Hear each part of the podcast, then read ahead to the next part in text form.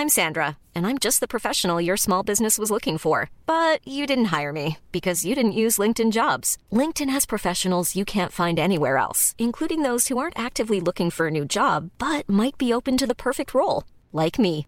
In a given month, over 70% of LinkedIn users don't visit other leading job sites. So if you're not looking on LinkedIn, you'll miss out on great candidates like Sandra. Start hiring professionals like a professional. Post your free job on linkedin.com/people today.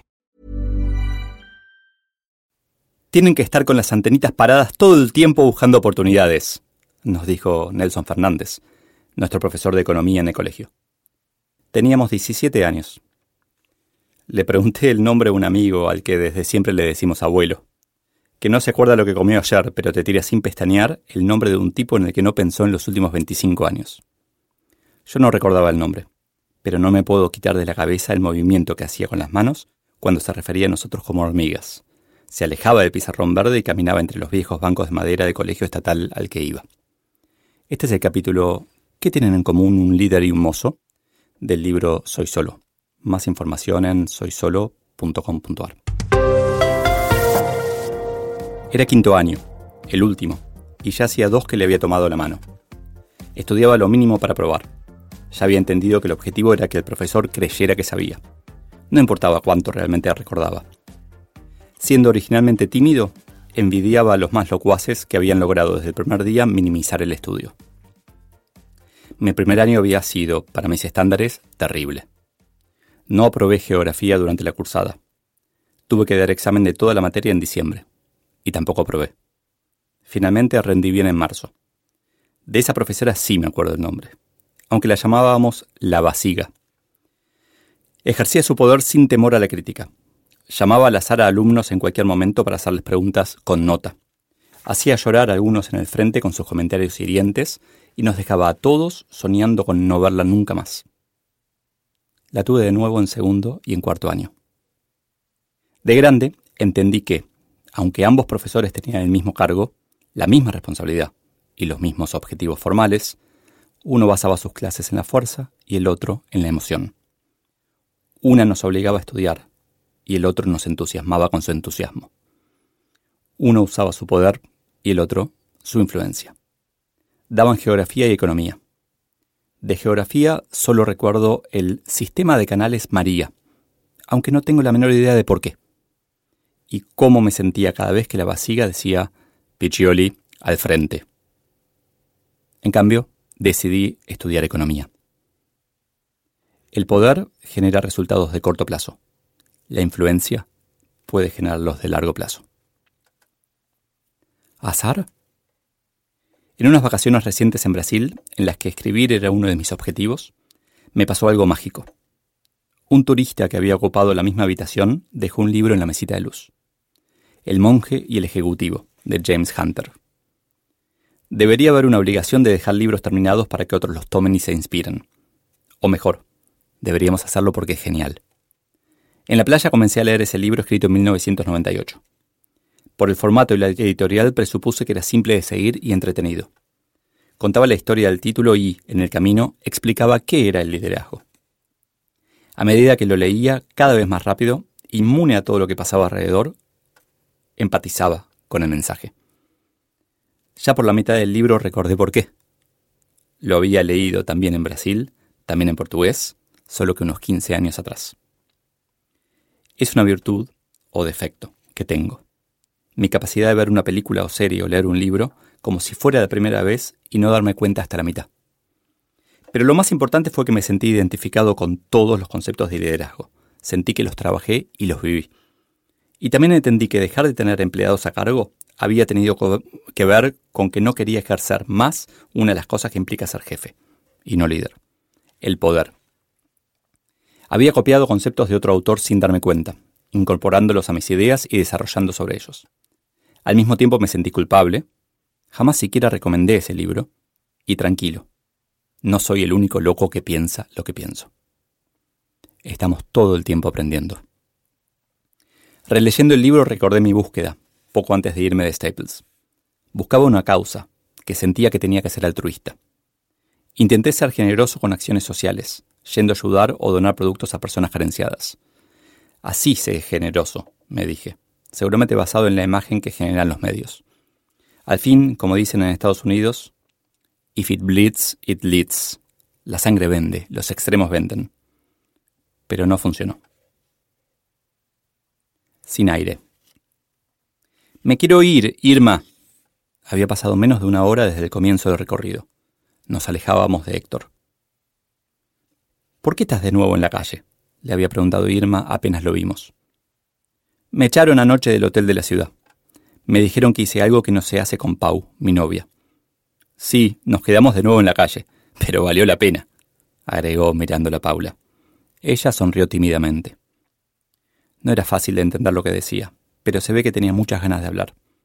Estaba recostado en unos escalones, apoyando la cabeza en un bolso grande que alguna vez debe haber sido azul Francia pero que ahora se veía casi gris. Tenía una campera negra, de esas que se ven gruesas. En el pantalón, un agujero a la altura del gemelo izquierdo. Mis zapatillas también tenían un agujero donde va el pulgar izquierdo. Era un par que nunca había querido tirar. Quizás estaba dando resultado mi estrategia de intentar pasar desapercibido. En el escalón más alto lo esperaban varias cajas de cartón abiertas. De chiquito en casa no me querían. Uno se da cuenta de esas cosas. Por eso siempre trataba de escaparme. Un día, tenía ocho años, más o menos, llegué hasta la ruta. Y cuando la cruzaba, ¡pum! Me manda volando un camión rastrojero rojo. No dolió tanto, ¿eh? Pero me hizo mal a la cabeza. A los quince me fui para siempre. Viví bastante en Constitución, en la estación, pero cuando empezaron reformas me echaron. Junto plata como puedo, en los semáforos me va bien. A veces me alcanza para ir a un hotel unos días. Hasta que se acaba. O me porto mal remata con una carcajada que nadie esperaba. Héctor seguía hablando mientras yo me empeñaba en diferenciar lo cierto de lo inventado. Creo que a nadie más le importaba la diferencia. Esa noche Héctor estaba en Paseo Colonal 200, esa zona en la que parece que, en una época, fue obligatorio construir edificios monumentales con arcos. Nunca había caminado de noche por esas galerías techadas pero abiertas, casi sin luz. Algunos arcos corresponden a la entrada de un edificio, a esa hora con la persiana baja y grafitis políticos que no se ven desde la calle. En otro había un bar al paso cerrado desde las 18 horas, obviamente. Y cada tanto una puerta de carga, no tan grande, de metal, con alguna inscripción al costado. Horario de recepción 7 a 10. Llevábamos sopa de vegetales en un termo. Le convidamos a Héctor mientras charlamos. Nos dijo que estaba muy rica. Al terminar la sopa se tomó un mate cocido con mucho azúcar y unas galletitas. Me acordé de la abuela paqueta de un amigo de la infancia que, alguna vez que coincidimos en la casa de mi amigo, me retó. No le pongas tanta azúcar al té, querido, que no tenés que llenarte la panza como los pobres. Servían todos los líquidos, sopa, café o mate cocido, en vasos térmicos, de esos que se usan en las oficinas. Irma y sus compañeros conversaban con Héctor y Paula como si fueran amigos. Es que cada grupo de la Fundación Sí repite día y zona para construir esa empatía y confianza. Quienes viven en la calle conocen el cronograma y los esperan. Yo miraba como un espectador. Pero ese viernes, en el que recorrimos la zona 4, cerca de Casa Rosada, era diferente. Hace tres viernes que llueve, los últimos dos diluvió. ¿Te acordás? Cuando llueve, no salimos, me explicaba Irma. Pero hace frío y cuando llueve es cuando más necesitan algo calentito. ¿Cómo hacen? Para mí era una pregunta súper lógica. Sí, es duro, pero cuando más nos necesitan no podemos estar. Irma me contestó tajante, como si ya lo hubiera analizado hace tiempo sin poder resolverlo. Un rato antes, sobre la calle Defensa, en uno de los costados de la Agencia Argentina de Recaudación de Impuestos, la FIP, habíamos pasado 15 minutos con una familia. Era claramente una familia tipo.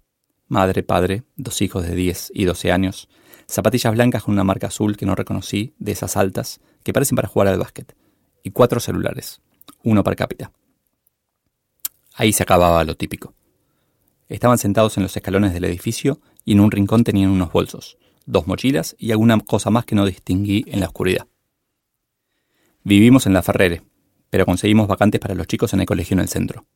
Es difícil llegar, pero es importante que se eduquen, así que cada tanto, los días de semana, dormimos los cuatro en la calle. Mientras acomodaban los cartones y las frazadas que tenían en ese rincón, pensé en preguntarles por qué tenían celulares y zapatillas, que parecían nuevas pero dormían en la calle. No me animé. Les ofrecimos, como a todos, llamar al 108, el número de atención social de la ciudad de Buenos Aires.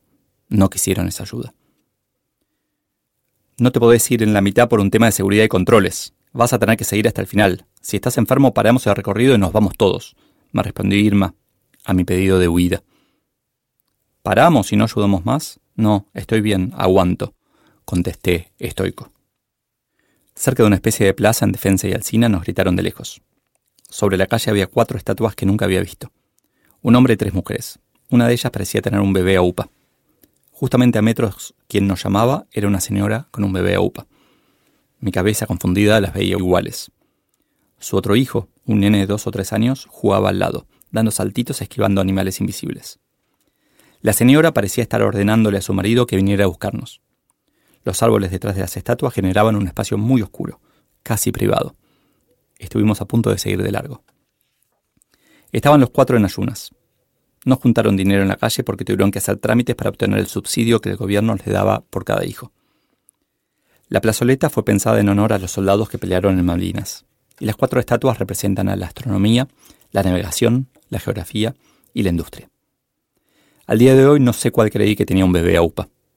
Fueron esculpidas por Joseph Dubourdieu, el mismo que hizo la Estatua de la Libertad. Yo creía que la Estatua de la Libertad la había hecho Gustave Eiffel, otro francés, pero no es la única. En Buenos Aires tenemos otra Estatua de la Libertad, modesta, poco conocida. Con las cuatro estatuas de mármol de Carrara que hoy honran a los caídos en Malvinas, nadie sabía bien qué hacer. Estuvieron en el Banco Provincia de Buenos Aires, alrededor de la Pirámide de Mayo, y en 1972 llegaron a la calle Alcina. Y ahí las descubrimos, como esa familia con hambre. Me acordé del preámbulo de la Constitución argentina. Claramente algo falló en eso de promover el bienestar general y asegurar los beneficios de la libertad para nosotros, para nuestra posteridad y para todos los hombres del mundo que quieren habitar en el suelo argentino. ¿Cuál sería el mínimo esfuerzo que el Estado o privados podría hacer para mejorar radicalmente la situación? No encontré ninguna respuesta, solo la certeza de que algo fundamental no funcionaba. La estatua de la libertad no alcanzaba. Con esa familia repetimos la rutina. Sopa caliente, galletitas, mate cocido tibio el nene, café los adultos y una charla que parecía tan importante como toda la comida. Y azúcar, mucha azúcar en las bebidas calientes. Todo esto era un mimo, una forma de mostrarles que a alguien le importaban. Yo lo sentía como una especie de transferencia de angustia. Absorbía ese desazón que imaginaba que ellos debían sentir. Una y otra vez repetíamos el proceso. Una y otra vez me aumentaban las ganas de llorar desconsoladamente. Pero ellos no lloraban desconsoladamente, ni siquiera lagrimeaban. Esa desazón parecía estar solo en mí. Tal vez por estoicismo, tal vez por costumbre, o simplemente, aunque suene ridículo, por elección, no estaban desesperados. Cuando entendí esto me sentí peor, me sentí débil. Me quiero ir, Irma, fue lo que dije, pero seguí adelante. Qué difícil para mí fue dividir este capítulo. La verdad que me dan muchas ganas de seguirlo, pero me comprometí a hacer partes cortas para el audiolibro. Y, y toda esta experiencia para mí fue muy fuerte porque de verdad yo quería ayudar, quería poder eh, compartir esos momentos con esta fundación y, darles, eh, regalarles mi tiempo, aportar eh, dinero si hacía falta, lo que sea, pero me sentí tan inútil, tan, o sea, me sentí al mismo tiempo inútil y, e inútil por sentirme inútil, me parece, es como que, ¿cómo, cómo pueden estar ahí? Y tal vez porque soy economista no podía soportar la situación de que eso no debería estar pasando. Y un poco me escondí. En la próxima parte de este capítulo vamos a seguir profundizando un poquito. How would you like to look 5 years younger? In a clinical study, people that had volume added with Juvederm Voluma XC in the cheeks perceived themselves as looking 5 years younger at 6 months after treatment. Look younger, feel like you. Add volume for lift and contour in the cheeks with Juvederm Voluma XC. Reverse signs of aging by adding volume to smooth laugh lines with Juvederm Volure XC.